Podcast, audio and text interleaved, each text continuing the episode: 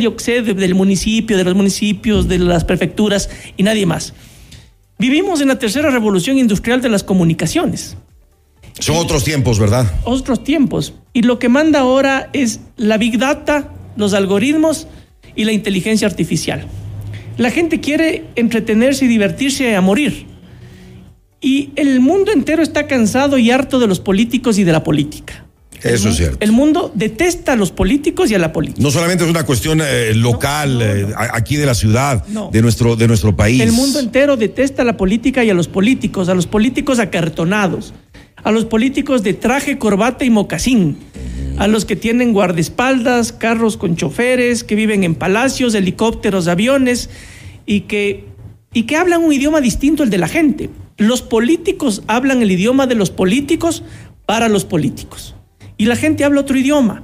Entonces nadie va a dejar de ver una serie de Netflix o va a ver un video corto de 30 segundos en el YouTube o algo entretenido en la red para ponerse a ver a un sinnúmero de ciudadanos y ciudadanas aburridísimos, acartonados, hablando un idioma extraño, haciendo planteamientos inentendibles o sea, nadie va a ver eso. Entonces, un debate no ve nadie y no te da ni te quita un voto. Así que lo mismo da qué dijeron, no dijeron, porque no sirve para ¿No crees que van a variar eh, los números, las preferencias electorales eh, después de estos eh, debates que se realizaron a nivel nacional? ¿En algo hay algún ganador? nunca cambia nada. Un debate nunca cambia nada. Nunca cambia ni para bien ni para mal. Además que el formato yo creo que hay, que cambiarlo totalmente, ¿no? No, sirve, no sirve de nada. Ya, te digo, o sea. Deja mucho que desear. Nadie va a dejar de entretenerse, nadie va a dejar de ver algo entretenido para ver a un sinnúmero de ciudadanos aburridísimos y planos. eso, e, e, eso es verdad, mi querido Antonio, que tú como siempre hablas las cosas tal y como son y eso, y, eso me gusta. Eh, Ahora, el formato, el formato sí se debería cambiar, ¿crees tú que se debería cambiar para futuros debates? Porque se van a seguir eh, realizando, se tienen que seguir realizando. Todo es aburrido, formatos, eh, lo que dicen, lo que hablan, lo que plantean, no están sintonizados con la nueva forma de comunicación, ninguno. O sea, no han entendido que el mundo cambió radicalmente y que hay otras formas de comunicación, que hay que sintonizar con la gente, que hay que hablar el idioma de la gente. Nadie, nadie entiende que para poder sintonizar con la ciudadanía tienen que tener estrategia. Y para tener estrategia tienen que tener información. ¿Cómo sabes qué es lo que está pensando, sintiendo, añorando la gente si no tienes información? Y la única forma de tener información es contando con encuestas de opinión. Entonces, deberían empezar por tener encuestas de opinión que te digan lo que piensa, lo que siente, lo que añora la gente. Pero las tienen, yo creo que la mayoría de candidatos. Muchas, claro, están hechas a su medida, ¿no? Se autoengañan. Entonces, necesitan. ¿Creen que van a ganar? Por supuesto, pues. Entonces, necesitas encuestas de opinión que sean leídas por un estratega y ese estratega tiene que convertirlas en comunicación. Solamente ahí pueden sintonizar con lo que la gente piensa, siente, añora y a partir de aquello, con una buena estrategia, podrían pensar en hablar el idioma de la gente. Eh, te voy a poner dos ejemplos de en donde hasta hace poco sí tenía algo que ver eh, un debate o, ha tenido algo que ver un debate. El hoy presidente y líder mundial Zelensky, presidente de Ucrania, líder de la guerra entre Ucrania y Rusia, eh, cuando era candidato era invitado permanentemente a debatir por los políticos tradicionales, especialmente por un político acartonado tradicional de Ucrania, de traje, corbata y mocasín. Y él permanentemente se negaba y le decía que los debates no sirven para nadie, que para qué van a debatir. Tanto le insistió que le dijo, muy bien, te acepto y vamos a debatir, pero siempre y cuando hagamos una guerra de pastelazos. Esa, esa, eh, eh, esa invitación generó una controversia enorme, se discutió, se habló y fue el centro de atención de un posible debate que no se dio porque no aceptó. En otro de los países en donde hasta hace poco tenía cierta incidencia un debate es en Brasil, un país gigantesco, enorme, en donde las franjas publicitarias son escasas, se pierde la, la, publicidad. Si es que tú pones una gigantografía, tienes que poner en el día y sacar en la noche, imagínate eso. Entonces, los candidatos sí hacían eh, el mayor esfuerzo por poder estar entre los cuatro primeros de acuerdo a las encuestas de opinión, para calificar al debate de TV o Globo en Brasil, que es la televisora más grande de Brasil y una de las más grandes de América. Entonces, los cuatro primeros, de acuerdo a las opinión, eh, de, de acuerdo a las encuestas de opinión, clasificaban a ese debate. Eh, en horario estelar, el, el, último acto de campaña era TV o Globo, el debate, y tenía cierta incidencia. En ninguna otra parte del planeta tiene incidencia un debate, ni siquiera en los Estados Unidos. Hoy por hoy, acá en su momento sí lo tuvieron, acuérdate, eh, ese debate de, de, Rodrigo, Borja, de, de Rodrigo Borja con, con León, supongamos. Pero casi, casi eso es la prehistoria. No, no, tampoco tanto. Es la prehistoria comunicacionalmente hablando. Cuando los medios de comunicación tradicionales eran escasos y eran el intermediario entre la gente y el poder. Ahora vivimos, no, había, no habían otras opciones. Ahora vivimos en la tercera revolución industrial de las comunicaciones, en donde un celular y las redes te permiten hablar, decir, opinar, informarte de absolutamente todo. Entonces vuelvo y te repito, ¿qué es lo que estamos viviendo? Vivimos en un mundo en el que mandan los algoritmos, la big data y la inteligencia artificial. Y la gente quiere divertirse a morir. Vi un chulo. Por eso, por, por eso es que muchos eh, se dedican hoy por hoy a hacer esos eh, videos entre comillas, humorísticos, eh, cómicos, con los que yo personalmente te digo no estoy de acuerdo, porque creo que hay temas muy serios y muy importantes que tratar en este país. No necesitamos cómicos, necesitamos sí. eh, gente preparada, gente seria, gente que pueda afrontar todos los retos que tiene la ciudad y que tiene el país en general. Es que, queda, es que quedan muy mal y ridículos, además. Sí, sí, sí. Hay algunos, hay algunos videos que. Es una, guerra, es una guerra de ridículos. ¿Por qué? qué bien porque, dicho. Porque, guerra de ridículos, ya. Quedó, quedó anotado. Es una guerra de ridículos, porque un TikTok, una herramienta como un TikTok, como un video corto en YouTube, tiene sentido si es que tienes estrategia. Por supuesto. No es que a mí se me ocurre mañana ser distinto y sintonizar con los nuevos tiempos y grabar un TikTok o un video rápido de lo que a mí se me ocurre. Ese video, ese TikTok, tiene que ser el resultado de una estrategia, pues, Cristian. Vuelvo y repito, encuestas de opinión que sean traducidas en estrategia y esa estrategia en comunicación. Porque si es que no tengo esa línea comunicacional, voy a quedar mal. Entonces, un TikTok sirve si es que tengo estrategia. Si no, más bien puede ser contraproducente. Es contraproducente, definitivamente. ¿Y, lo ¿Y que, resta votos o no? Por, totalmente, porque quedas bastante mal sin estrategia. Una herramienta comunicacional, un video, un TikTok, sin estrategia es contraproducente, te pegas un tiro en el pie y quedan muy mal. Como resultado, una guerra de ridículos, una guerra de TikToks, una guerra de videos cortos en YouTube, una guerra de payasadas y quedan muy mal. Entonces es porque no han sintonizado con los nuevos tiempos. Byung-Chul Han, un filósofo que ojalá puedan leerle, extraordinario, moderno, de Corea, eh, en uno de sus eh, libros, todos son una maravilla, pero Infocracia nos habla de aquello. La gente se cansó de los políticos, se cansó de los partidos políticos, se cansó de la democracia como la conocemos y vivimos una infocracia. La gente quiere divertirse, quiere entretenerse.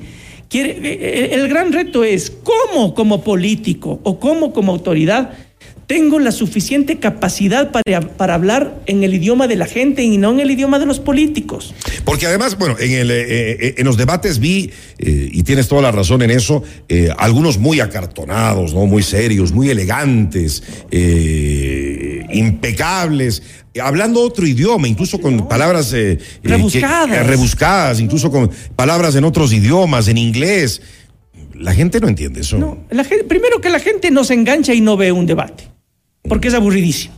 Y segundo, si es que además de eso ves a una serie de personajes de traje, de corbata, de mocasín, acortonados, con facha de político tradicional, hablando un idioma dificilísimo, con unos planes de gobierno interminables, inentendibles, con unas cifras loquísimas, la gente duda. Y sabes lo que a mí me llamó la, eh, atención, además, eh, mi estimado Antonio, es de que muchos parece que no saben realmente lo que debe y puede hacer, puede hacer sobre todo eh, un alcalde.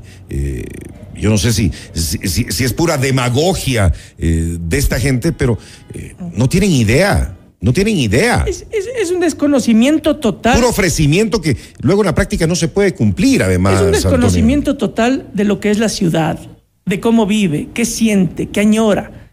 cómo se pueden resolver los problemas, pero además es una falta de sintonía con la gente. Y que esta ciudad tiene demasiados problemas, Antonio. A mí me da pena, a mí me da pena, me da tristeza ver cómo está Quito, no de ahora, sino de hace muchos años atrás. 65. Cada vez peor, es una ciudad fantasma. 65% de la gente en Quito quiere irse de Quito. ¿Cuánto? 65%. Quiere irse. Quiere irse de Quito. Quiere irse a los valles, quiere irse... Antes todo el mundo quería venir a No, Quito. quiere irse, exacto, quiere irse a los valles, quiere irse a, a Ibarra, quiere irse a Riobamba, quiere irse a Guayaquil, quiere irse a Manta, quiere irse del país. Y el 75% de la gente está deprimida por falta de empleo. La pandemia, ¿no? También pesó muchísimo. La Condiciones situación económica. económicas muy malas. La inseguridad. Inseguridad. eh, no tienen eh, esperanza en el futuro. eh, por la pandemia, por lo que tú quieras. Quito es una ciudad que vive de la burocracia, de la inversión pública y privada. Estamos aquí en esta radio en uno de los sitios de mayor desarrollo de emprendimientos y de empresa alrededor de la vivienda. Una densificación, eh, construcciones importantes. Son los constructores privados de vivienda los que le han dado cierto ritmo y cierta vida a esta ciudad. Algo, ¿no? Gracias a ello. Porque Pero- si, no, imagínate cómo estaría la ciudad. Pero lo, pro- el- lo complicado es que tienes al peor alcalde de la historia de la ciudad. Guarderas tiene 85% de imagen negativa Terrible. y el ¿no? 85% de la gente no le cree. Un alcalde que se ha encargado de entorpecer el desarrollo de esta ciudad. No hay una sola inversión pública, no hay una sola inversión privada.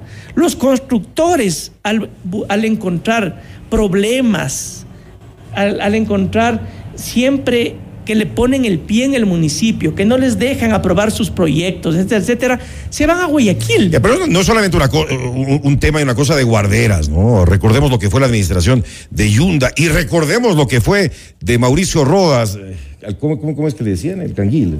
¿Sí? Y fue Un desastre. Pero yo creo que el colofón es la administración de guarderas. Es un desastre.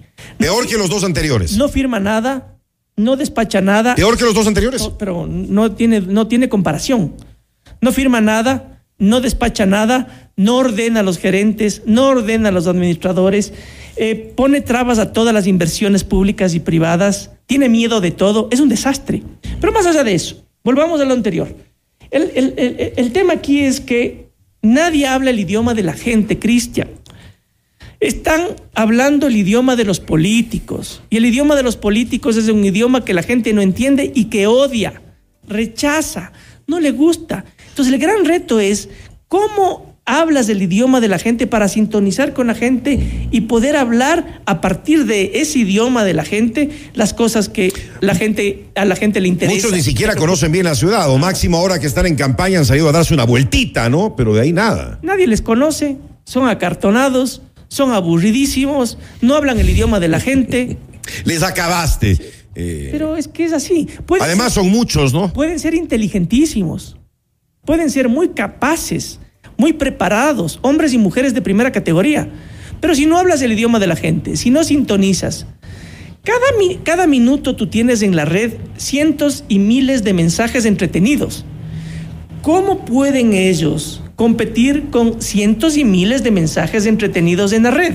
Ese es el gran reto de los políticos, de las autoridades, de la gente que quiere hacer algo por esta ciudad y por este país. ¿Quiénes crees, y no solamente en el debate, pero pues, vale to- to- tomarlo como, como referencia, sino en general en esta campaña que es muy corta, además, luego de las fiestas de, de Navidad y de fin de año, ya quedan pocos días Faltan 15 para, las, días. para las elecciones, sí, ya no queda nada. Eh, ¿Quiénes crees que están haciendo un mejor papel? ¿Quiénes están haciendo mejor las cosas A ver, el, para la alcaldía de Quito? siendo objetivo, mm, porque creo yo que tenemos que ser objetivos, el único que sintoniza, que habla el idioma de la gente es Jorge Yunda.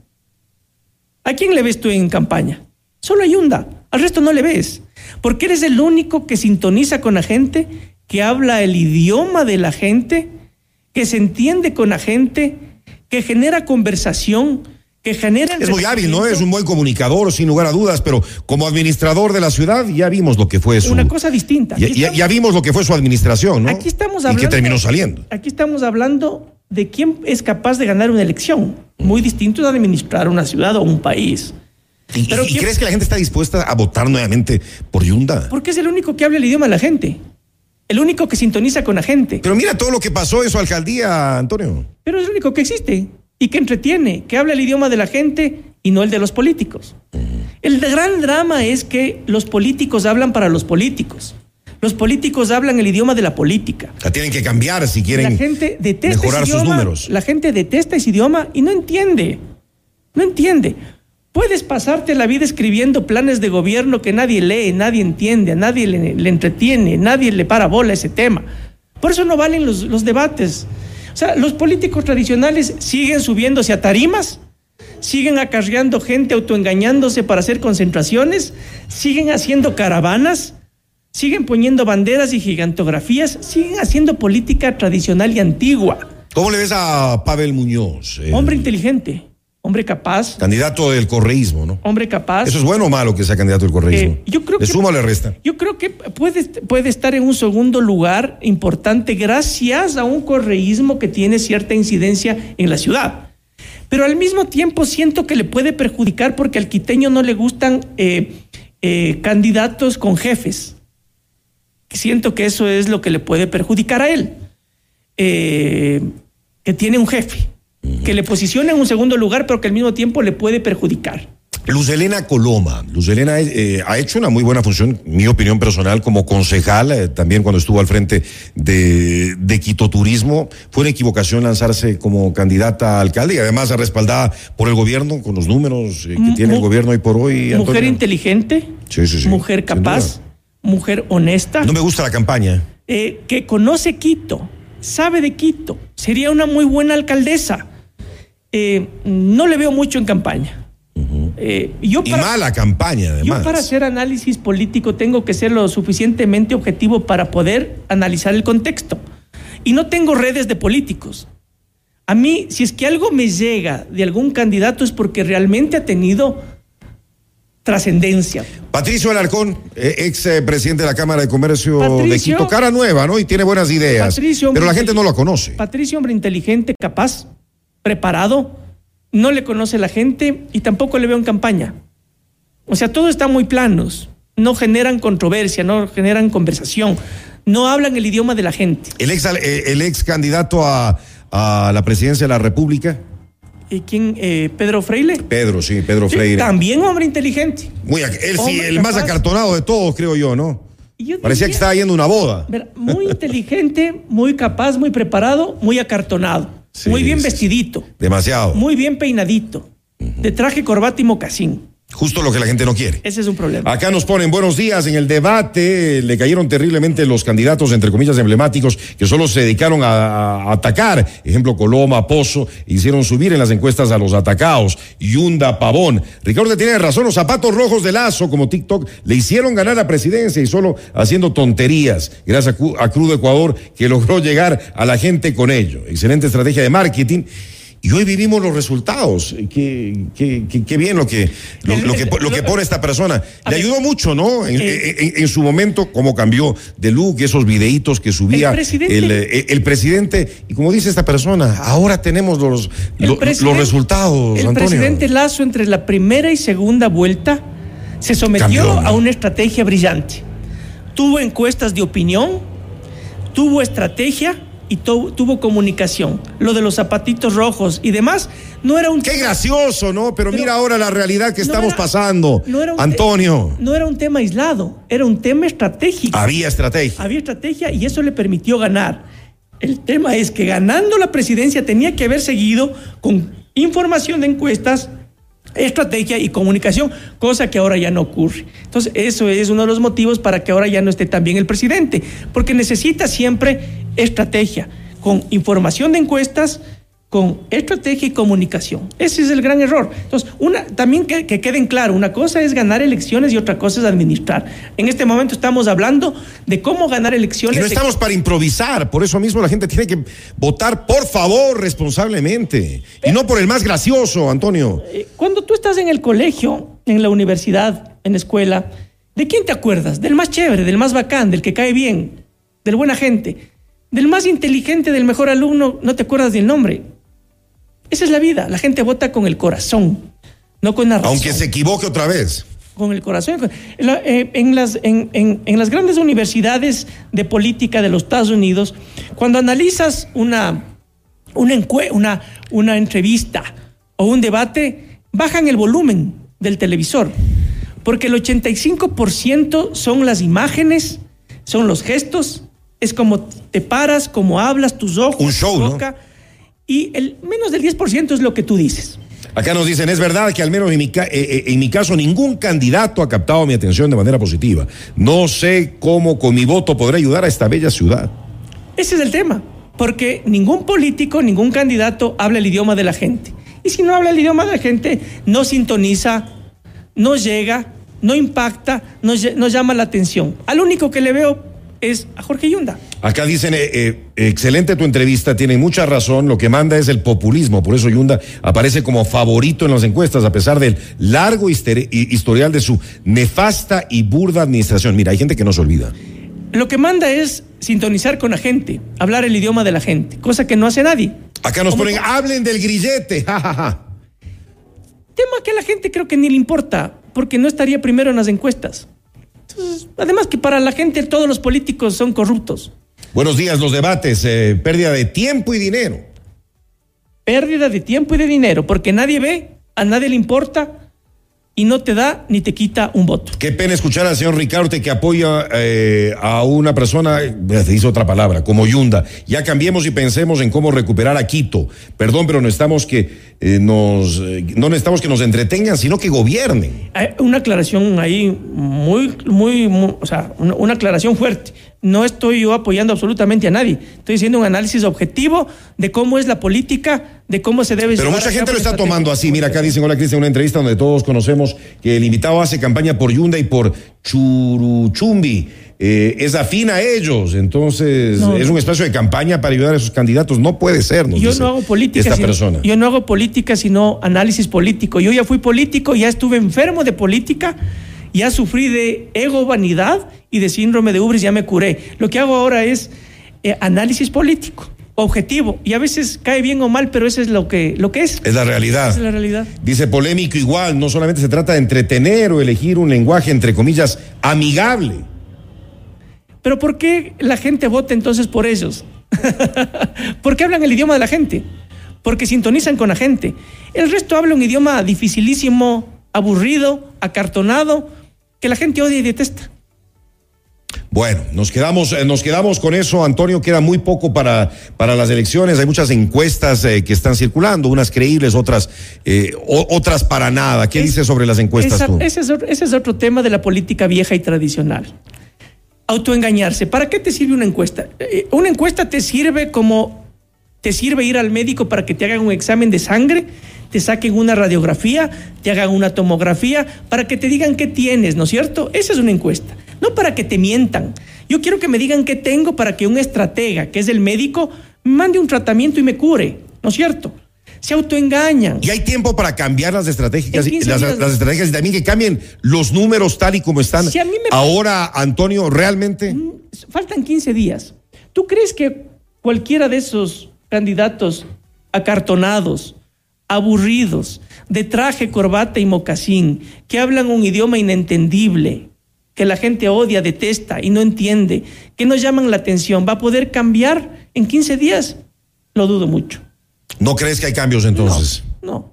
Pero ah, puede haber una sorpresa, ¿no? Ya, ya en otras elecciones las, las han existido. Además, todavía hay un buen porcentaje, un buen número eh, de, de indecisos o de personas que piensan incluso a- anular o, o votar en blanco. Alto porcentaje, creo que entre el 65 y 70%. Entonces, eh, sí, eh, sí pueden haber ¿Pero a dónde sorpresas. se van a ir? ¿A donde un aburrido acartonado que no existe, que habla un idioma inentendible para la gente?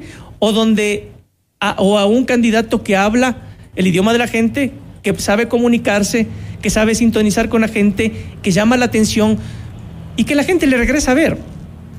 No es momento, es muy tarde ya para que se unan candidatos de la misma línea. Lo tenían que haber hecho antes. ¿Cómo van a unirse? Además que en la política prima el ego y la vanidad, prima el interés personal. Y yo aquí contigo hace, un- hace algunos días hablé también de que para ser político hay que estar enfermo. Hay que estar enfermo de ego y de vanidad. Y lo más común en el político es enfermarse de ubris, endiosamiento. Entonces te pierdes fácilmente. ¿Quién va a ceder? ¿Quién va a renunciar en favor de alguien? Nadie. Pero si en verdad pensarían en esta ciudad y en este país, eh, podría ser. Pero ya sabemos que no, ya sabemos que la mayoría al menos Habrán excepciones. no van por esa línea. Habrán excepciones, pero ningún político piensa en el interés de la ciudad o del país. Piensan en satisfacer el ego y la vanidad de su persona y de su ser. Entonces, eso es lo que prima en la política. Qué pena, porque por lo que vemos esta ciudad seguirá, seguirá mal, seguirá pasando por malos momentos. No Así recuperaremos ese brillo que necesita San Francisco de Quito, nuestra querida ciudad, a la que cada día la vemos peor. Una ciudad deprimida, una ciudad complicada, una ciudad sin reactivación económica, sin emprendimiento, sin desarrollo. Es una ciudad complicada. Ah, Que se vengan mejores días para Quito. Antonio Ricaurte, gracias, gracias. por estar con nosotros. Es alcalde ex concejal de Quito esta mañana aquí en FM Mundo. Noticias, reportajes y opinión. Cristian del Alcázar, Ponce, tu anfitrión. El programa es